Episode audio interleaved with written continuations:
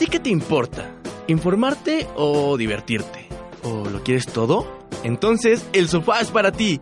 Un análisis poco profundo y sin visión de la realidad. Información no exclusiva y de segundo plato, con conductores de medio pelo. En el sofá se sientan ella, él, ellos, nosotros, ustedes, todos. El sofá. Comenzamos.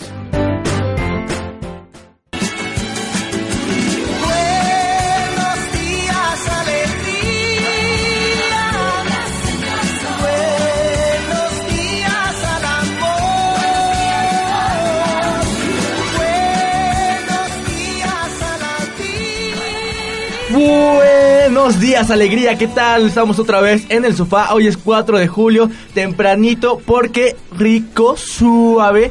Eh, hemos regresado después de un buen rato de estar ausentes, mucha chamba, mucha escuela, muchos trabajos, muchos exámenes y poca lana.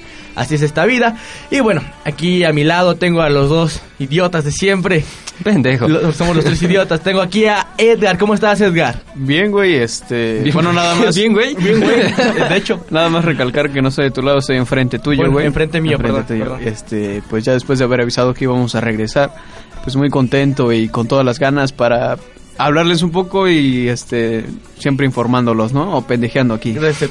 Muy, muy, muy buen dato. Este, ¿qué tal, Itan? Buenos días. ¿Qué Saluda pasó? a toda tu... ¿Qué pasó? Rico, suave. ¿Qué onda amigos? Muy buenos días, estamos contentos de estar de regreso con ustedes. Eh, 4 de julio, eh, 4 de julio, ¿eh? Ah, 4 de julio, este ¿quién es día esa, de la... Saludos, no, no es cierto. Este día de la independencia en Estados Unidos. Saludos a todos los mexicanos que nos escuchan en Estados Unidos. bueno, espero que nos escuchen. Y bueno, vamos a tener bandas muy interesantes, eh, los el dato curioso, el dato cachondo y pues estamos alegres de estar aquí de regreso. Así es, así es. Tendremos sección de noticias improvisadas porque la verdad no las preparamos otra vez. Bueno, no las preparé. Tendremos la sección de Edgar, el dato curioso de la semana. ¿De qué vas vamos a estar hablando ahorita, Edgar? Este, hoy traigo sobre las fobias más comunes y raras que, que solemos tener y a veces no las conocemos. Vientos, vientos. Itan, ¿qué, ¿de quién vamos a estar hablando de igual? Vamos a estar hablando de la banda Foo Fighters. Exacto, es buenísima. Y bueno, yo les voy a traer el dato cachondo. Ahorita voy a ver de qué era, porque la verdad... Ah, siete cosas que los hombres hacen antes de tener sexo y tú no te das cuenta, mi reina. Así que vamos a un brevísimo corte comercial y regresamos con El Sofá. Como gratiñarte el chosto, ¿no? El que se mueve pierde su silla. Al sofá. Regresamos. Somos fabricantes de buen contenido, noticias, datos, música y muebles. Solo aquí, en el sofá. Esta noche, trecho. ¡Ey! Espérate, estamos en el sofá. Ah, sí, cierto. Avísenme. Las mejores noticias. Bueno, las noticias aquí, en el sofá.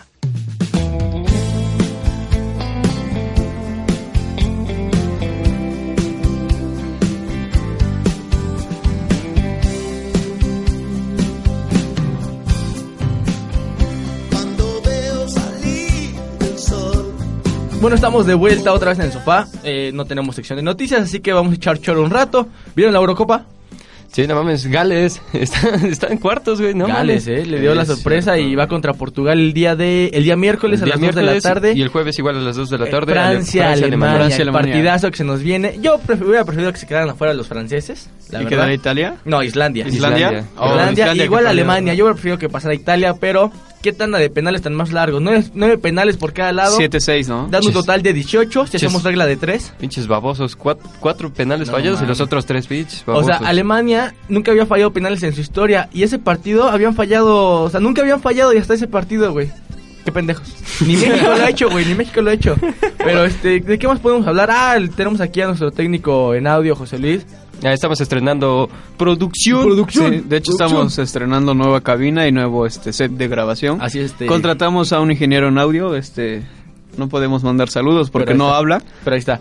Pero pues no le diga nada porque te puede enviar un, tlacochu- un tlacahuacho. Es de Oaxaca. Y bueno, haciendo referencia a lo de Oaxaca. Eh, tomar en cuenta que la situación es grave por allá en ese estado. Nuestro amigo aquí no se ha podido ir a su casa porque no lo deja pasar. Y gente, Le van a partir su madre. y gente, no sean pendejos.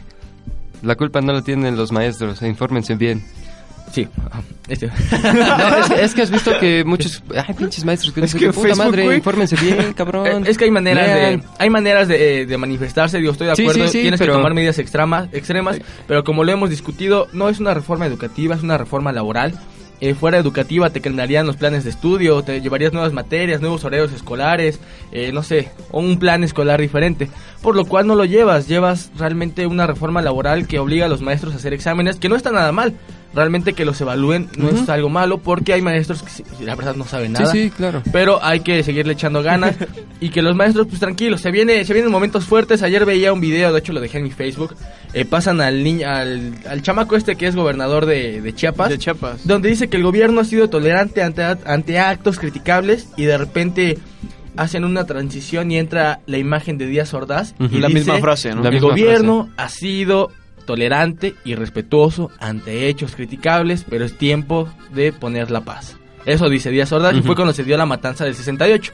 Después, después ponen al hijo de puta Chino Chong, igual diciendo, el gobierno ha sido muy respetuoso, ha sido tolerante, pero nos hemos cansados y en una negociación no se puede el todo y el nada. Y es lo que los maestros no entienden y tenemos que hacer que la ciudadanía esté tranquila. Es por eso que vamos a tomar medidas extremas y radicales para restablecer el orden y la paz en, en esos estados. Lo que quieren es que todo su... Bueno, es que son diferentes factores, factores económicos, factores de, de negocios, factores, este, pues, de educación. Entonces, bueno, son diferentes y distintos factores los cuales tendríamos que analizar, no solamente enfocarnos en los maestros. Sí, es este, vivimos en un gobierno medio, medio puteado, la verdad. Eh, hablábamos igual entre clases, tenemos clase de sistemas políticos. Saludos, profe Edgar Pascual. Gracias. Ah, no, no soy yo. Ah, no, no era con él, era con el de Merca, con otro profe. Y bueno, este nos platicaba sobre un, un presunto, bueno, un supuesto golpe de Estado, y lo cual estábamos checando la nota. Es un ex militar, ya, o sea, ya retirado, que no está a favor de lo que hace el gobierno, o sea, no está a favor del, del sistema, está en contra de este, y está cansado de la situación de la sociedad. Por lo cual se reunió eh, junto a militares activos que se han aliado con él y planean hacer un golpe de estado. Son bastantes, este, tienen la fuerza del- de los trabajadores del campo, de los maestros, e indígenas, o sea, es un movimiento choncho. También de, ¿cómo se llama? Eh, inversionistas también están ahí. Los cuales este, planean, según en agosto, tomar la, la Ciudad de México, o sea, entrar. Y bueno, de así ser sería un- una situación complicada para el país. Pero bueno, esperemos que, que se puedan arreglar por la vía de la paz, que los políticos, bueno, no van a entender los políticos. Si les hace falta, falta una putiza, sí, que les vayan y les partan su madre y vamos a otro corte y regresamos. Adiós. Rata de dos patas, te estoy hablando a ti. No hay lugar más cómodo que este, el sofá. Continuamos. Muebles frondosos, solo aquí en el sofá. Somos los número uno. Porque la curiosidad mató al gato, traemos para ti el dato curioso de la semana.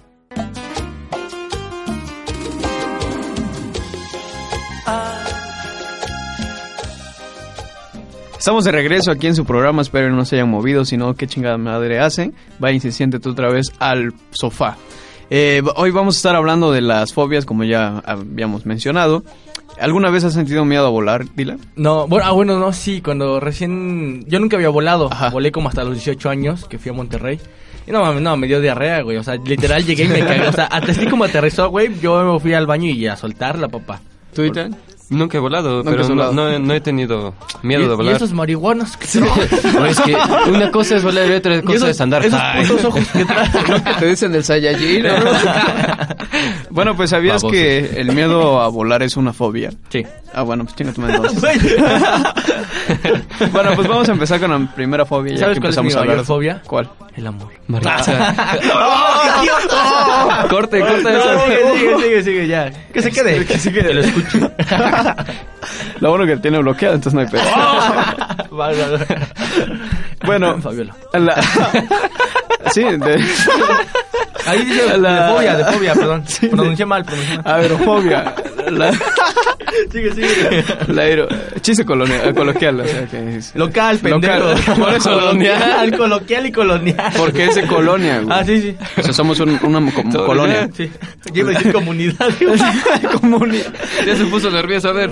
No, pendeja, ya lo leo. La aerofobia. Es ya, el ya miedo. está llorando, güey. Es el- me tengo que poner más serio, güey. Sí. Es el miedo a volar. Todos hemos experimentado a cierta inquietud o temor de volar en un avión. Pero para las personas que padecen aerofobia, la situación puede volverse una verdadera pesadilla.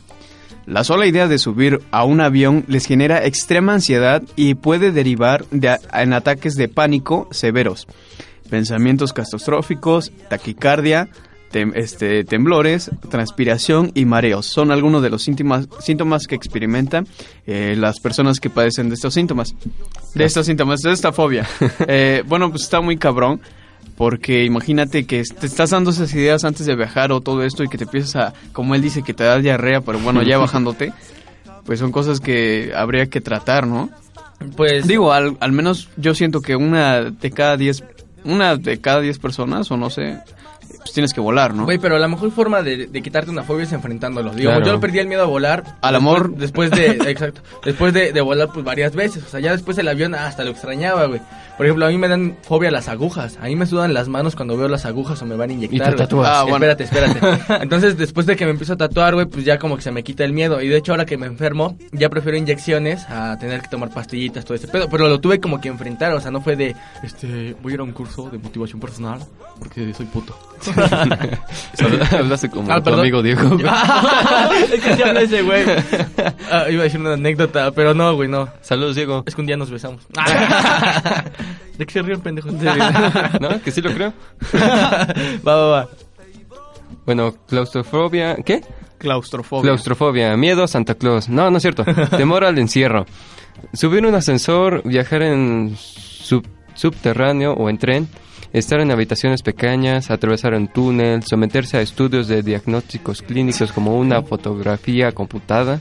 Eh, para la mayoría de las personas estas actividades son este peligro, bueno, revisten de peligro alguno. Sin embargo, resultan extremadamente conflictivas para quienes sufren claustrofobia. Miedo a los espacios pequeños, en resumen, se podría decir. Yo no, ¿tú? Pero imagínate, es una, a ver, una cabina que estamos ahorita está pequeña. Habría Bueno, gente que... a mí sí me daría miedo estar como en un ataúd, güey, es pequeño. Enterrado. Ah, ¿no? bueno, eso es otra fobia. Bueno, es Es otra, fobia. fobia. Pero así, digamos, en lugares pequeños, no de que empieces a sudar. A lo salir, mejor, salir. ¿sabes dónde? En un elevador sí, pero que sea un elevador viejo de esos culeros, Y güey. que se quedan atorados. Ándale, no, y de noche, güey. Dices, puta madre, mejor no, güey. ¿Para qué a, lo mejor, a lo mejor y sí, güey, pero no, no le veo mucho chiste a esa fobia. ¿Cuál, ¿Cuál iba? Claustrofobia ya la vimos, ¿verdad? Sí. El miedo a la sangre, güey. Bueno, el miedo a la sangre, el nombre de esta fobia es hematofobia. La hematofobia es el miedo irracional a la sangre. Suele manifestarse... Esperen, tengo una pastilla, perdón. Junto a otras fobias similares como la belenofobia, que es el miedo a las agujas, que es lo que yo tenía, e inyecciones. Y la trauma, traumatofobia, que es el temor a las heridas. El temor es tan intenso que puede impedir realizarse un simple análisis de sangre, socorrer a una persona herida o atravesar un procedimiento quirúrgico. Algunas personas, incluso, pueden experimentar terror al ver sangre en fotografías o películas. En muchas ocasiones, las personas que experimentan esta fobia pueden sentir ¿qué? mareos o perder el conocimiento, ya que la tensión arterial y la frecuencia cardíaca disminuyen en manera abrupta. Está cabrón, Ah, ¿no? abrón. ¿Tú tienes miedo a la sangre? Eh, a la sangre no, pero haz de cuenta en las películas, en las políticas, en las películas, en, en las A la películas, política yo también tengo miedo. en las películas que son realistas, así que abren al cuerpo, eso sí me da ansia. No me da asco, pero Como me da gore. un poco de ansia. Ándale, como cine gore, eso. ¿Tú, güey? Me da un poco de ansia. Pues me da ocio, güey. Me da ocio, pero no, no tanto miedo, güey. Me da como que esa ansiedad de ver qué va a pasar, pero tanto asco, güey, que digo, lo veo o no lo veo, güey. Ah, yo no, güey, soy de Guamantla. Cada agosto hay sangre. Cada, matan a las personas ahí, a los toros, güey. Hacen sacrificios, Sí, todavía, todavía. todavía matamos a las vírgenes, güey. Fíjate que encontré una fobia muy buena, güey. a te van a, a reconocer algunos con esa. Buenos días, señora María. Eh, la culorofobia. Culorofobia. Está un poco raro, ¿no? Coulro- coulrofobia. Colro, colrofobia. Coulrofobia. Culorofobia, qué pedo. Miedo a los culos. Exactamente. Bueno, miedo, es miedo a, lo- a los traseros, Voy por otra pastilla. No, güey. Eh, es la fobia o miedo irracional a los payasos. Eh, afecta especialmente a los niños, aunque puede aparecer en adolescentes y adultos. En discusiones sobre las causas de esta fobia, los pacientes coinciden en que lo más que lo que más los aterroriza de los payasos es el maquillaje excesivo. Yo sí hubo un tiempo, este, de hecho en mi fiesta de tres años no quise tener payasos por este miedo, güey. Me daban tanto miedo que, puta, veía uno hasta de esos que ni eran payasos de la calle, güey. De esos Pues esos drogadictos que se llama- creo que se, se llaman clavos o algo así. Sí me daban miedo, güey, y hasta acercarme a que me dieran algo, güey. Era un temor extremo, gracias a la película de eso también tuvo que ver. Es lo que te iba a decir, Y güey. A mí este- esa película me traumó de por Sí, vida. güey. Mi papá la veía. Mi papá es medio... Gore. Medio sádico, sí, güey. mamarraba. Antes, no, antes más le gustaba como que todo ese morbo. El satanismo. Veíamos unas películas, güey, que eran como del Medio Oriente, Ujú. pero eran puros actos así sádicos, güey, donde mataban a la gente y se macheteaban la espalda y así los pedazos de carne salían volando. Yo qué, güey, tenía como 9, 10 años y mi papá y yo ahí viendo las así de- Un día entendí, dije, bueno, ¿por qué mi papá me dejaba ver estas películas? Pero hoy te entiendo, papá, gracias. no, estaba medio manchado, las chicas en su lepa, güey. Este, soy el de... Soy Dylan Gray.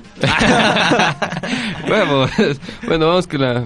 Bueno, est- estoy de acuerdo con el maquillaje excesivo. Hay mujeres que sí dan miedo. que parecen payasos. No mames, sí. bueno, vamos con la Saludos. fidiofobia. fidiofobia. La fidiofobia es el miedo a las serpientes.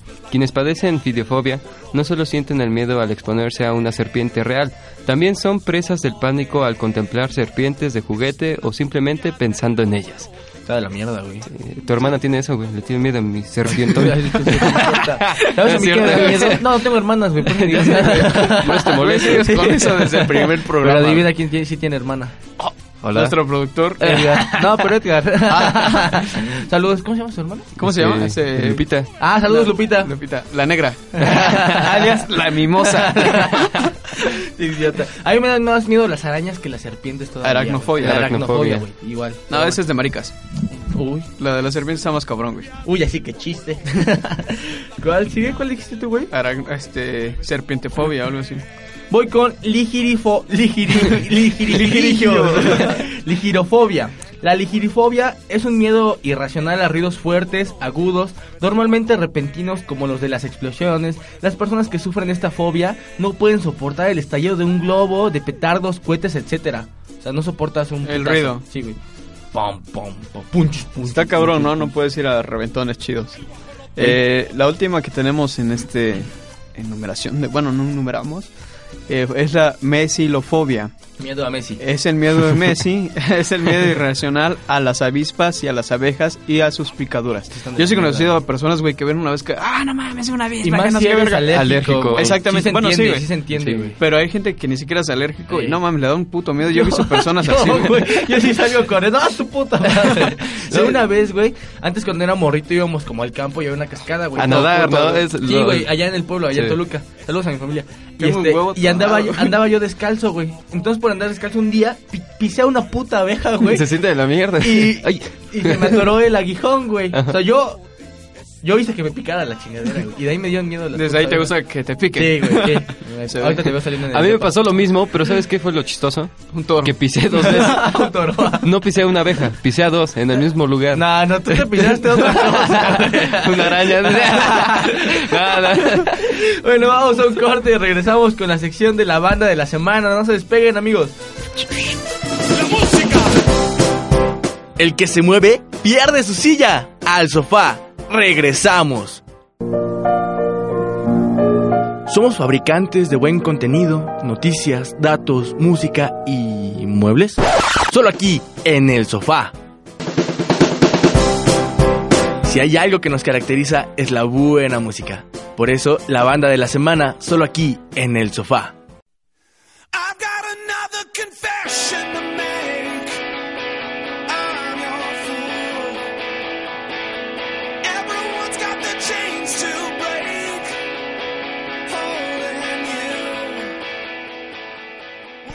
Fue. Bueno amigos, estamos de regreso aquí en el lugar más cómodo donde les gusta dejarlo caer, donde les gusta sentarse, el sofá. Y vamos con la sección de música. Un día de hoy, 4 de julio de 1995, se lanza el álbum homónimo de la banda Foo Fighters. Foo Fighters es el álbum debut de la banda homónima del rock alternativo con el mismo nombre. Fue editado en el año 1995 bajo la discográfica Capitol Records. A través del sello de independencia Roswell Records, propiedad del líder de Foo Fighters, Dave Grohl. A pesar de que Grohl tomó una banda después de grabar el álbum, él mismo tocó prácticamente todos los instrumentos en esta grabación. Esto es realmente impresionante porque a pesar de tener su, su banda ya consagrada y realizada y juntada, él grabó todos los instrumentos para su primer disco. Es, es un músico completo. A mí en lo particular Foo Fighters me, me gusta demasiado. De hecho tengo por ahí creo que dos discos de esos güeyes. Las rolas que tienen son buenísimas. Eh, me parece que rescatan un poco la esencia del rock. Dejan de un lado esto del eléctrico que ahora los artistas han tomado. Ahora que los artistas han tomado esta onda de, de meterle mucho lo eléctrico y aparatos medios raros, ¿no? Y ellos como que mantienen esa esencia del guitarrazo, de la que la batería suene fuerte y macizo. O sea, eso me encanta. Sí, aparte, bueno, tiene mucha influencia de... ¿Cómo se llama? Este, Nirvana. Kurt Cobain, Nirvana. ¿De qué, de qué te risa, Edgar? ¿Te da risa? Nirvana? Tengo tos, güey. Entonces me dio risa, pero con tos. güey. de Kurt, de su- Sí. bueno, era ca- prácticamente su hermano, el Kurko.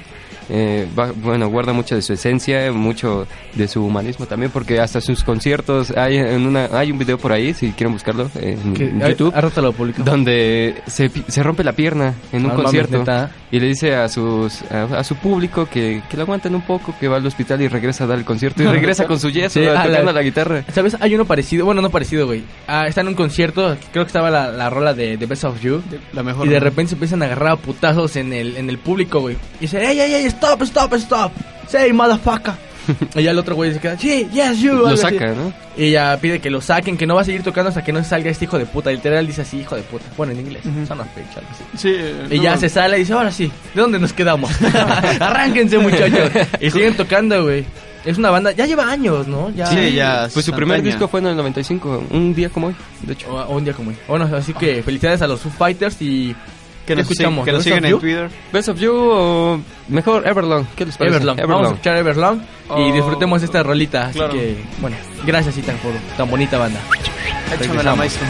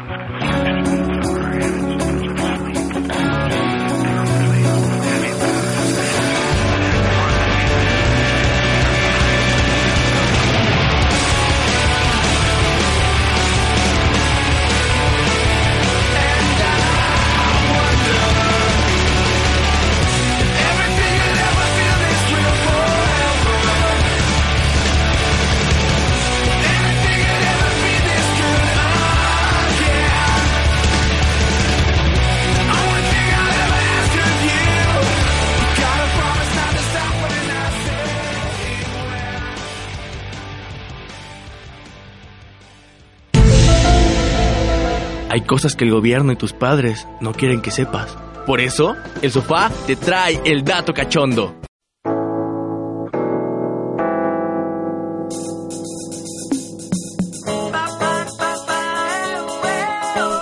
Bueno, regresamos para la última parte, el dato cachondo de la semana. Cachubis. Eh? Vamos a empezar con, con, con Che. No, con K. Cachubis. ¿Con K? K- C-A-C-A, güey. Ah, C-A. ya, ya. A ver, Cachubis. Cachulubi. Calabaza. Cachondo. Caracol. Calchón. Caca. Cachón. Bueno, vamos. No bien inspirado, Edgar, discúlpenlo. Bueno, Es vamos a empezar con eh, siete cosas que los hombres hacen antes de tener sexo o una cita y tú ni cuenta te das, mija. Esto es para las mujeres. Vamos a darle. Lavárselo, de seguro. Ya, ahorita, ahorita lo ven. Perfumarlo. Número uno, se Ponerle bañan moño. y se depilan. Sí, ¿Ya así ves? es. Ellos tienen que oler bien, estar presentables, no tener una montaña de vellos allá abajo y muchas cosas más. Esto le da más seguridad y confianza en sí mismos y cuando les toca actuar, lo hacen como si tuvieran superpoderes. Un buen jabón con buen aroma y un buen rastrillo hacen que cualquier hombre sea irresistible. Tú, Edgar, te... Ahí es cuando este gastas un poco más en tu jabón de olores frutales, güey. Sí, yo sí compro un jabón que huela a frutas. Un este... Pues es que es necesario, ¿no? Ya sea para por higiene una y otra pues también yo creo que algún chupriol es algo incómodo para ellas con Sí, mucho sí. pelo y que huela feo, ¿no? Yo ayer este, po- podé la, la selva porque Sí. era necesario, este, ya... ¿Corte ya- africano o...? Muy cana, muy canita. Muy canita. Pero sí, ya, creo que es justo, ¿no? O sea, tenerlo bien limpiecillo. Yo me hice una calavera, güey. Bueno, vamos con el número dos. Se ven en el espejo. Así como le hacen las mujeres, ellos también pasan dos horas viéndose y admirándose cada rincón de su cuerpo. Modelan en el espejo. Se dan media vuelta, luego una completa.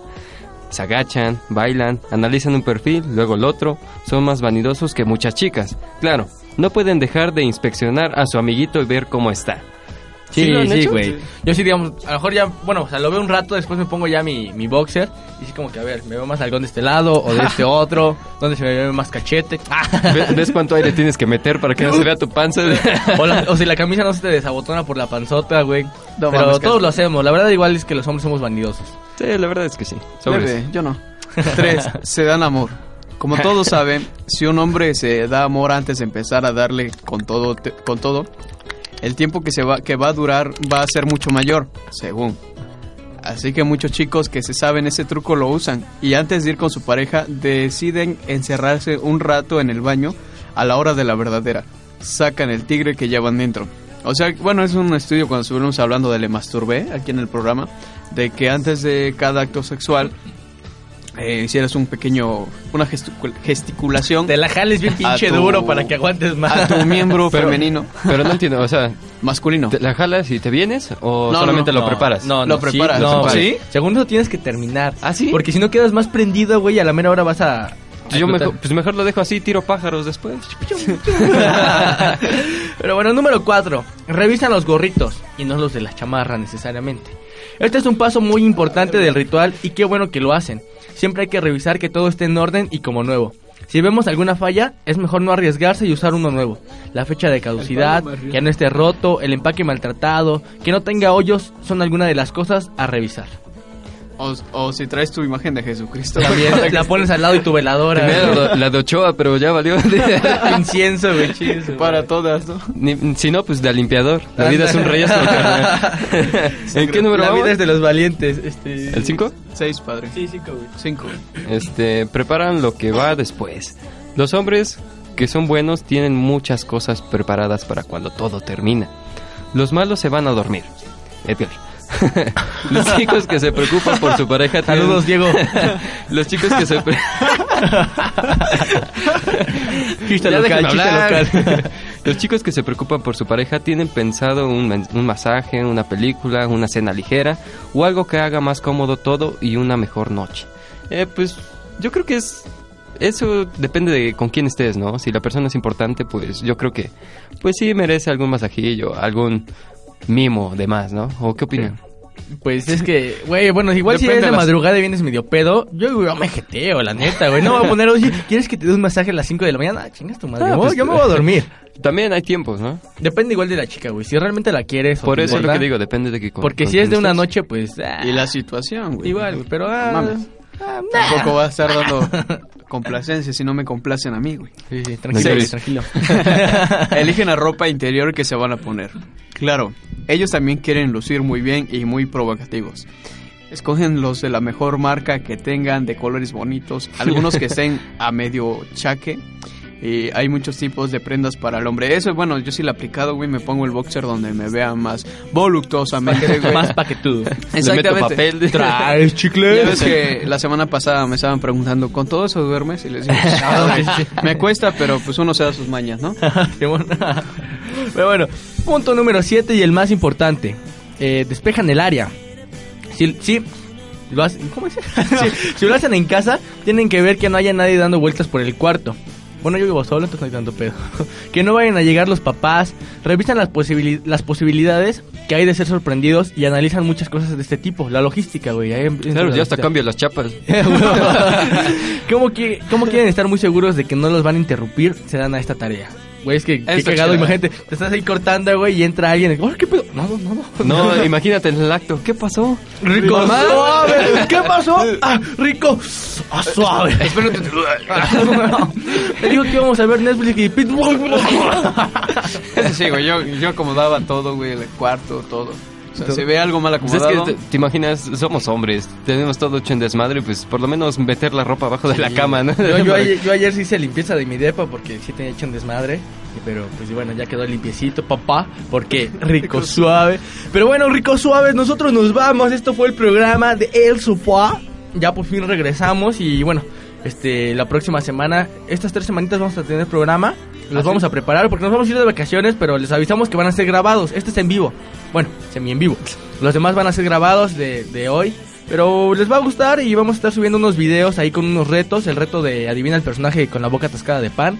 Y adivina la chela. Para que estén divertidos estas vacaciones. Y perdón, y no se la pasen mal. Provecho, provecho. Así que Edgar, nos vamos.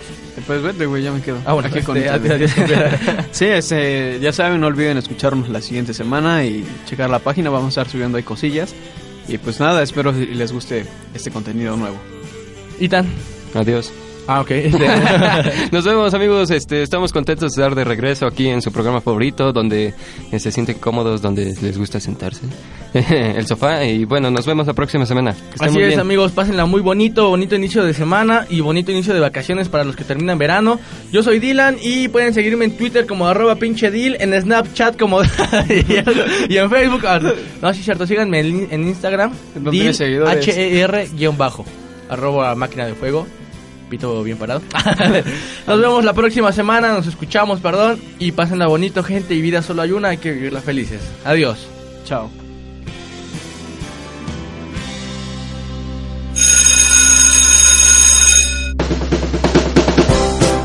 En este momento, el sofá cierra transmisiones. Cualquier duda, sugerencia o queja sobre esta unidad, comuníquese al número... Ah, no, no es cierto. No nos interesa. No se pierdan el sofá la siguiente semana. El mejor lugar para desinformarte, solo aquí en el sofá.